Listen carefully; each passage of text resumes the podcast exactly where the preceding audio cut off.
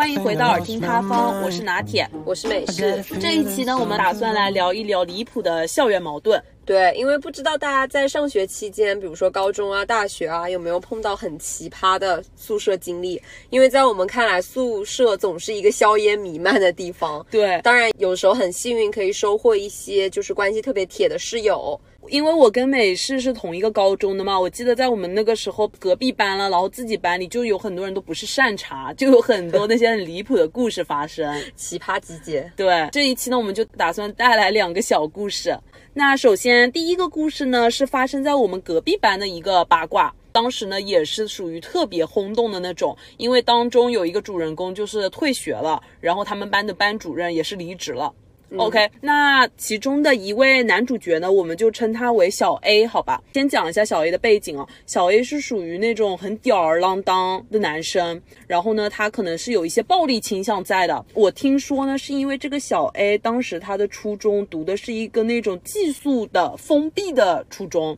所以呢，当时那个学校的教育质量可能不是特别的高，会有体罚啦、辱骂的情况，所以可能对他的性格导致了一个不太好的影响。对，但是我这边收集到的情报呢，是说这个小 A 他可能是有一些家庭原生家庭方面的影响的，因为他的父母可能在他年纪很小的时候就离异了，嗯，所以这一段原生家庭的经历可能对他个人童年成长上是有一定的创伤的，对，所以导致他的性格上可能存在一些小小的缺陷。OK，那这两点合起来，就家庭的以及他的这个受到的教育，就导致他有。一点混混的那种感觉，对，就是像我们两个班的同学都特别怕他，就是相当于是你不太敢反驳他的意见啊和观点，因为不然的话你可能就会被打，采取一些极端的措施。对，因为当时小 A 在我们隔壁班，在他们班自己是有一个女朋友的。对，但是我还想讲一点关于这个小 A，就是我在我的印象当中，他是属于一个其实不太尊重女性的人，嗯，因为我感觉他总是会，比如说，就算你跟他关系不是很熟，他也会就是言语上很轻浮的，可能带有调戏意味的这样子。嗯，我记得的。然后我刚刚想讲的就是他跟他的女朋友，就有的时候吵架的时候，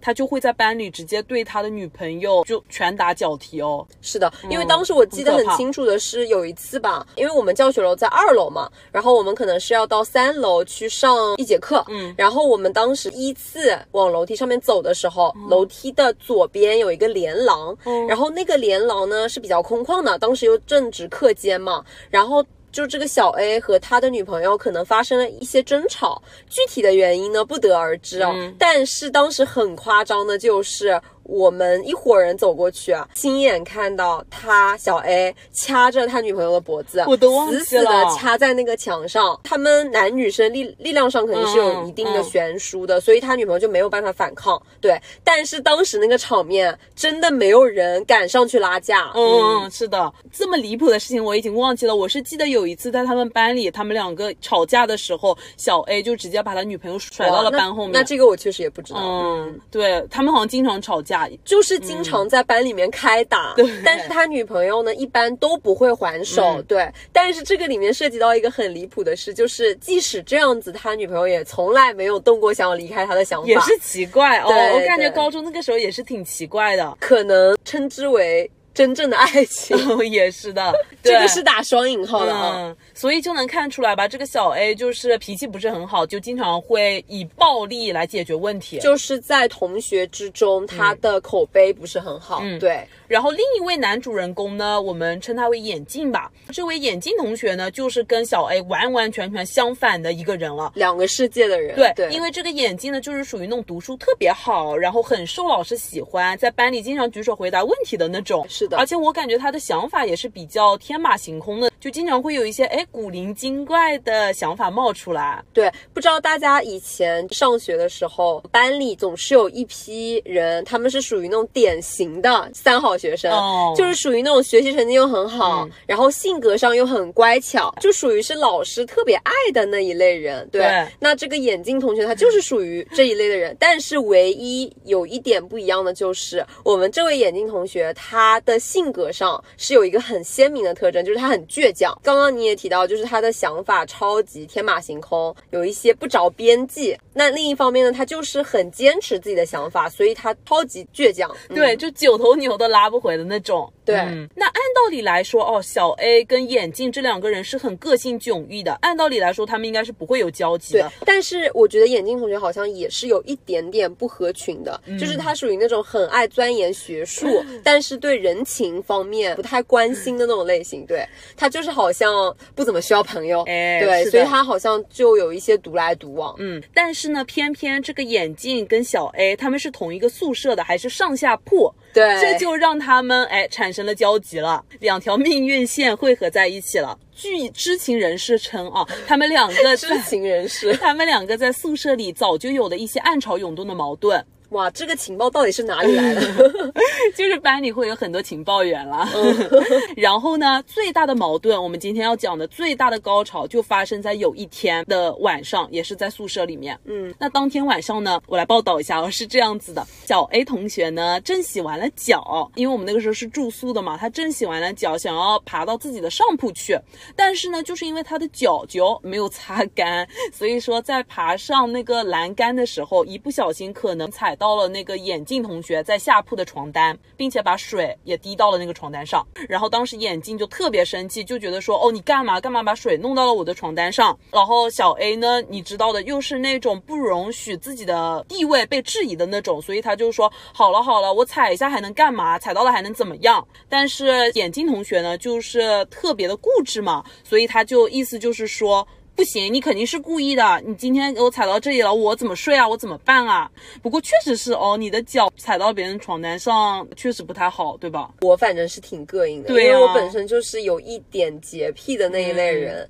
然后尤其是因为下铺嘛，就其实有的时候，比如说哎，同学稍微坐一下什么的，对我觉得可能就无可厚非。但是你脚直接踩在枕头上，我觉得多少是有一点过分了。对，但是我觉得他们两个的性格呢，可能哎都有点。不太好惹，都有点固执那种。没有，我觉得他们两个性格可能正好是两个相反的方向，就针尖对麦芒。就可能本身小 A 他就是属于那种啊，我要当。霸王一样那种感觉，对。是的。眼镜的话，他可能就是在他的价值体系里面，就确实是应该道歉。对对，但是可能小 A 的态度就真的是很差。对，小 A 反正态度就很差，就感觉说，哦，为什么我要道歉？我就不想道歉，踩一下能怎么样啊？又不是故意踩到的，我也是不小心啊。然后两个人反正就吵起来了。对对，我觉得应该是在吵架当中，我听说的是，就是小 A 推搡了眼镜一下。然后这其中呢，还有一个军师出现了，有一个男生，我们暂且称他的代号为军师。这个军师呢，也是之前就跟小 A 有一些矛盾在的。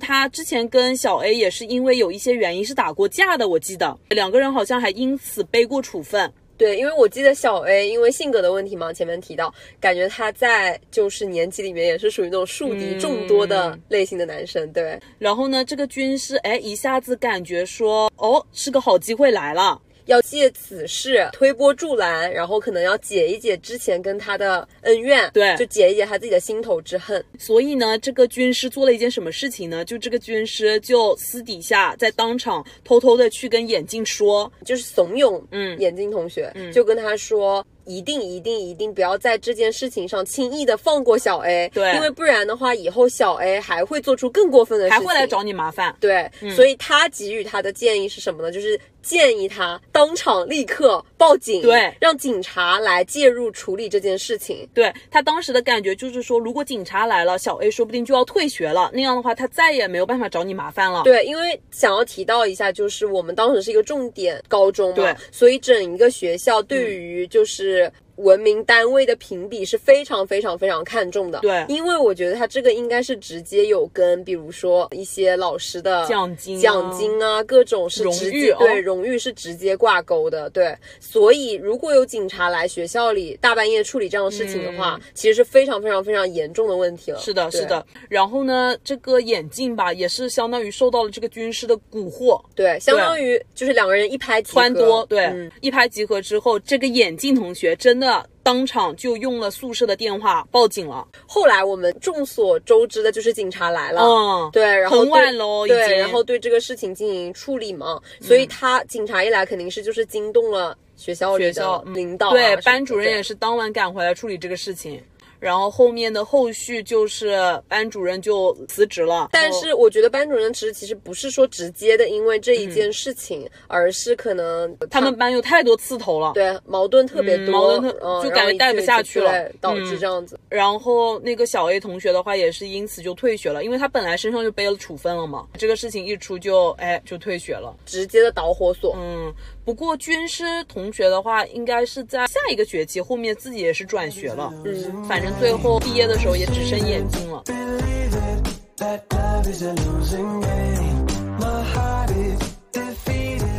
OK，那么刚刚我们聊完隔壁班的一起奇葩故事之后呢，现在我们把视线转回到我们班，下面我们想聊一下因为宿舍矛盾所引发的一系列校园暴力相关的故事。嗯，那在此之前呢，我想先铺垫一下我们班当时的一个整体的氛围。嗯，就我感觉当时因为有一些刺头人物，所以导致我们班的这个整体的氛围有一些些乌烟瘴气。怎么说呢？就是因为攀比之风特别的浓烈，就是大家会追逐于一些品牌的东西，比如说攀比一些球鞋啦、衣服、衣物之类的东西。直白一些说，就是会导致大家都会发疯了一样的买奢侈品。哎对，但是最夸张的点在于，因为我们当时只是高中生嘛，嗯，要追求鞋子呀、衣服呀、裤子啊，都买奢侈品。都是超前消费。嗯其实，对我记得当时班主任也在班里很强烈的批评过，就觉得说，哦，明明只是高中生，但是为什么要追求这种超前消费？每周都要哎问父母拿很多的钱，然后去出去花消费啦之类的。因为也有家长会跟班主任反映。然后当时班里的风气已经是属于很浮躁的那些了，我这边呢就要提到我们班的一个特别大的刺头人物，中心人物。对因为整个班里的风气。从刚开始纯真的转变，嗯到后面奢靡成风，最主要的中心人物就是我们下面要介绍的男生小 H。对这个小 H 呢，他就是属于那种很会引导班里的一个风向。因为他好像在初中的时候，嗯。他读的是那种特别特别好的那种国际学校，嗯。对，然后他是属于从这里就不说哪个一线城市了，没有任何地域性上的嗯。特质，他就是从某一个一线城市转回来，因为从那种一线城市的特别好的国际学校转回来的。特别有钱的那种氛围中吧，对，然后他本身确实英语啊什么就都特别好，他也有点引以为傲的感觉，因为他的英文发音特别的不错，是的，所以哎，他来到我们这边了之后，就感觉有一点把那个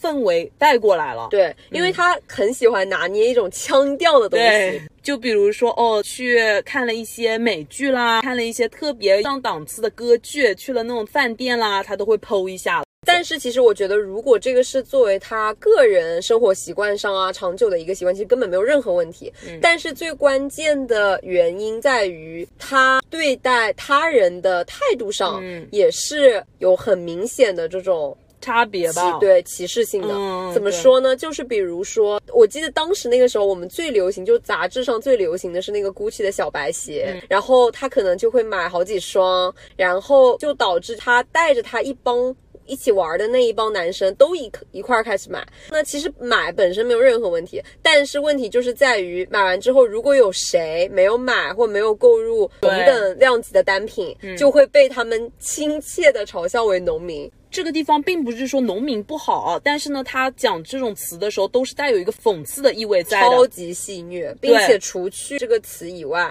它还有很多更过分的词汇，就比如说，穷鬼、什么丑逼之类的，对就侮辱性非常强的，我觉得可能也是因为这个原因吧，就班里有一些男生其实是不想跟他一起混的，然后也是会跟他有一些矛盾的。对。但是因为高中嘛，就属于成长期间，就是你处在那个环境，就会给予你很多的压力。然后这个地方呢，我可以引出我们的另一个人物了，我们称他为小 Z。这个小 Z 呢，在我们班呢，就是属于跟班里小 H 所引导的这个小团体关系不是很好。我想说一下，为什么我觉得这个小 C 和小 H 会有一些本质上的矛盾呢？也还是因为他们就是完全属于两个极端的人。嗯，因为这个小 Z 同学的话，他其实也是带有一些优越性在的。因为首先，不知道大家上学的时候有没有身边有没有这样一类同学，就是他们特别喜欢进入到比如说像这种班干部的团体里面，然后享受这个权力带来的感觉。对对就享受当这个管理层的这种感觉，嗯对。然后他很喜欢对身边的同学带有一些约束性的话语啊，对，发出这样子的命令啊。这个小 Z 是有一点那种官腔的感觉在的，然后我记得当时班里很多同学还戏称他为 Z 总，对对，会这样子叫他。嗯。我觉得也可能是因为这个小 Z 这样的表现吧，就让那个小 H 有点不满了。就是他很喜欢管嘛，哎。就是就比如说啊，不能怎么怎么样，不然就不然就怎么怎么样，不然就扣分。对，并且我觉得他应该是属于就是比较爱打小报告啊、哎。那一方面的人，属于一种他带给所有人的感觉都是都是这样子的。就比如说，我记得有一次是那个小 H 团体里的一些男生啦，就偷偷的带手机，这个其实是违反规定，对，嗯这个小 Z 就会偷偷去跟老师打报告。但是其实本质上来说，就是不让同学带手机，无论是出发点就为他们学习啊什么的。嗯但是问题就是在于小 Z 的打报告，每一次都是带有一种收获性的意味。对不知道大家能不能懂这个收获性的意味？就是比如说啊，我发现了班里的垃圾没有倒干净，啊今天正好是谁值周，就有一种收获性的感觉，然后我就要赶忙去跟老师讲，对。好一个什么好感的感觉。对，这样子就会感觉好像啊，我有尽到自己的职责，然后、呃，我是适合待在这个位置的，就有一种想证明自己的感觉。对，不过说到这里啊，这个小 Z 这个人也是有一点古怪的，因为我觉得美式你应该还记得，他就是属于那种很爱学习，但是呢又感觉他效率并不是很高。我记得他经常会，比如说在英语课上写数学作业，然后在数学课上呢又在那里写语文作业。这件事情就超级搞笑，因为嗯当时因为这样子的事情还被好多科目老师吐槽。对，就是久而久之，大家都发现了他这样的一个规律，就是假装自己很努力，一直在学，就好像是比如说你在上班的时候，嗯。就网上现在很火嘛，都说啊，为不要加班，因为我在规定的工作时间里面完成，高效的完成了我自己的工作内容，但是你其实，在没有在规定时间里面完成，所以你要加班，对就其实返回到。call back 一下，就返回到当时学生的时代，就有一点很像这种感觉。嗯就你在规定的时间里面，这个科目大家都能够完成的，但是你没有完成，所以你反而用了别的时间在那儿做，但是看起来就好像你好像超级努力的样哎，对的，因为我记得那个时候吧，就晚自习明明已经下课了，放学大家可以回宿舍了，但是小 Z 呢，他可能还在自己的位不动上做作业。对，雷打不动，嗯哇，就感觉真的超努力、超卷，你知道吧？初代卷王。对，不知道的还以为还在学习。对，然后所以他当时就经常会被各科老师吐槽。对我也是到了高三才发现，就是这个小 Z，他其实在做作业的时候，他其实注意力不太集中的。我有一次就哎观察他的时候，发现他其实眼神是迷离的，他好像在想自己其他的事情。哇，你真的好爱观察。我也是到了高三才发现这一点，而且这个小 Z 的话，他就是属于也不爱打篮球，所以跟那种男生真的是完全混不进去。对，就是他是典型意义上的班里男生的公敌，常规男生的对立面。嗯其实我觉得有一点绿茶啦，哎，会跟老师去打小报告的那种。就是特别的爱收获性的东西，哎对吗？小 Z 和小 H 他们都是同一个宿舍的，可想而知，当两个完全不对付的人天天抬头不见低头见的生活在同一个宿舍，嗯肯定是会有很大的矛盾的。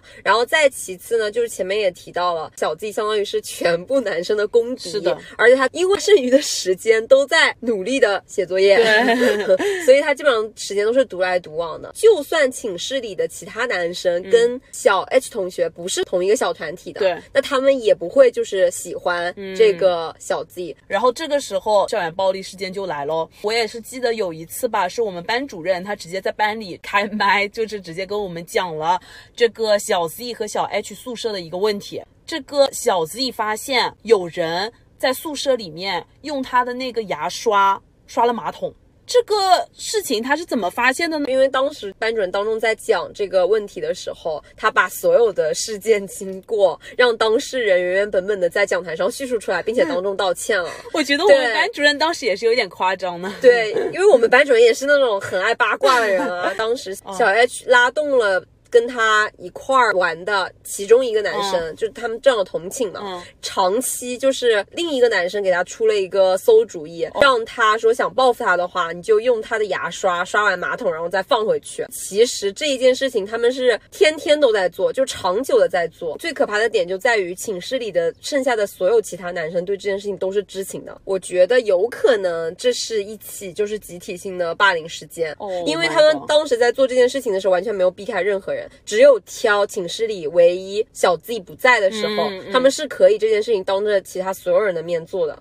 就相当于寝室所有人都默认这件事情的发生，并且他们是知情的，没有任何一个人站出来为小 Z 做出辩护，没有为小 Z 就是抱不平啊什么的，就没有阻止这样事情的发生，相当于在沉默当中允许这样的事情发生。因为我已经随着时间过去，已经渐渐忘记了，所以相当于小 Z 其实用了那个牙刷，其实刷了很多次牙了。对他其实已经刷了很多次，但我具体不知道他后面是怎么发现，因为他们没有公开讲他是怎么发现这个个问题。一直困扰了我们很久，就是我们到现在都没想明白，到底这件事情是谁揭露的。没有，但也有可能是他偶然哪一天回去的时候碰到了，哦对，所以就可能被他发现了，也有可能对。对。然后除了这个事情之外，还有另一个事情哦，也是我记得是班主任在班里讲，就说有一天在那个小 Z 负责打扫宿舍卫生的那一天，他在那个厕所的台面上发现了黄色的液体。然后是尿，嘚嘚嘚去跟老师讲了，然后班主任就在班里说，我记得他那个时候也在班里发出灵魂的拷问，到底为什么厕所的台面上会有尿？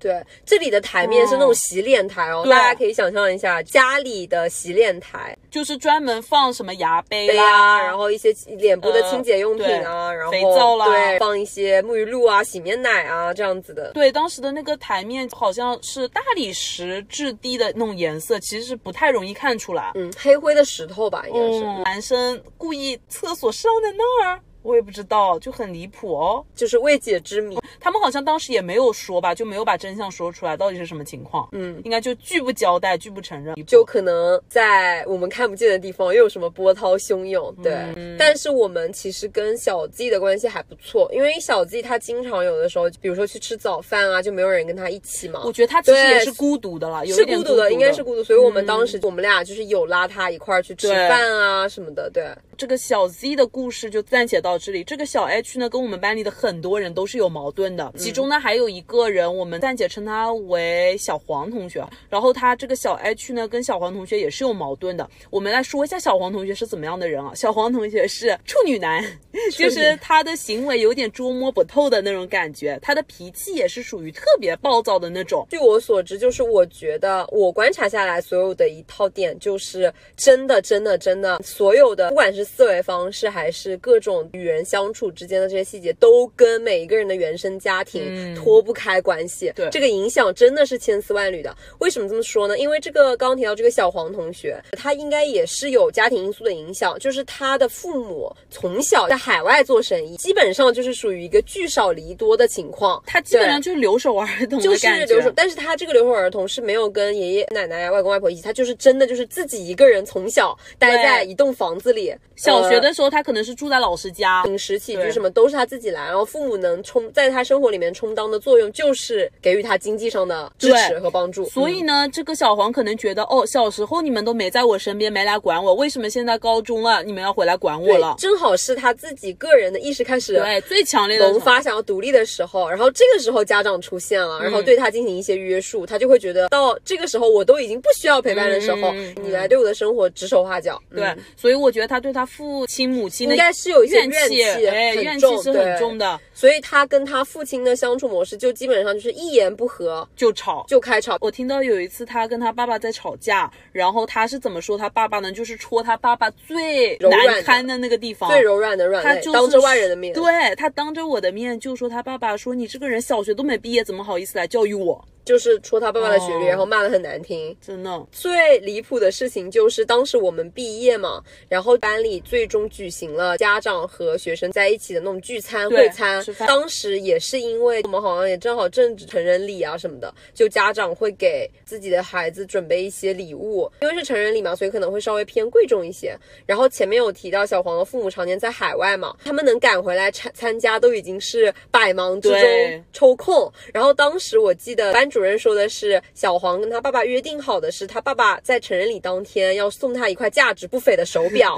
但是他爸爸由于急急忙忙的赶飞机、赶赶那个航班，并没有买到这块表，然后就导致他空手出现了在小黄的毕业加成人礼上。成人礼上，然后呢，小黄就暴怒，就相当于他面子上没有过去嘛。因为他应该在班里早就跟那些男生讲了，说我爸要送我手表，哎，对，然后他就导致面子上没有过去，然后他父亲可能也一时无法理解，说不就是一块表而已，我后面再给你补上就好了。但是他们可能因为没有说和，所以就当着全班家长都在，所有同学都在的时候。小黄因为跟他爸爸体型上有一定的差距，小黄那个时候已经人高马大了，嗯然后他爸爸个子也不是很高，很瘦削，他比较瘦弱，瘦弱所以他就一把把他爸爸拎起来，就当着所有家长的面对他爸爸拳脚嗯，相加相向。嗯然后当时我们那个班主任都也在拉架，就对，所有完全拉家长不住。对所有家长都拉架，就现场一度嗯很难看。对，那个小黄发起火来的时候真的特别可怕。对我记得他有一次跟那个小 H 也是有矛盾，就是那个宇宙的中心，我们班的中心我。觉得他们俩性格的共性就是属于两个人都很自我，嗯就是相当于天上地下唯我独尊，对，一山不容二虎的感觉。对，嗯然后我记得那一次，你还记得他们是什么矛盾吗？记得，因为前面提到小对 H 同学嘛，他就是属于言语上非常的喜欢激怒别人，就是挑衅别人，言语上也带有很多挑衅啊、侮辱的意味。嗯，他当时就一直叫我们小黄同学叫黄黄狗好像是不是？，对叫黄狗，哦对叫说就比如说。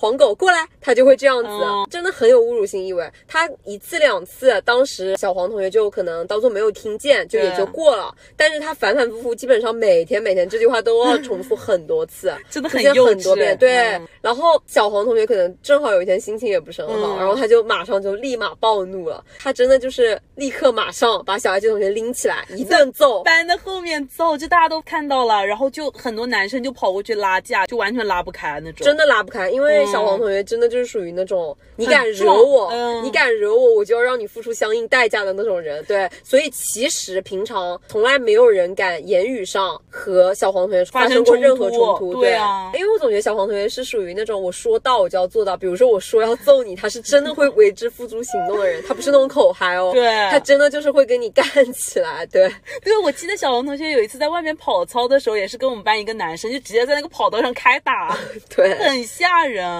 是的，嗯，真都不是善茬一个个的。不过这个小 H 也是好笑，就虽然瘦弱，但是呢，也要去故意的挑衅一下别人。对，因为他也是性格里面属于被簇拥，觉得我自己很了不得那种人。嗯对，最搞笑的点就是他被打了一次，就两个人发生矛盾那么一次被拉开之后，因为他是属于打架里面那个弱势嘛，就一直被打，嗯然后在那之后就反过来了。特别有意思的事情就反过来了，就自打那儿之后，小黄同学一直叫小 H 同学叫 H 狗，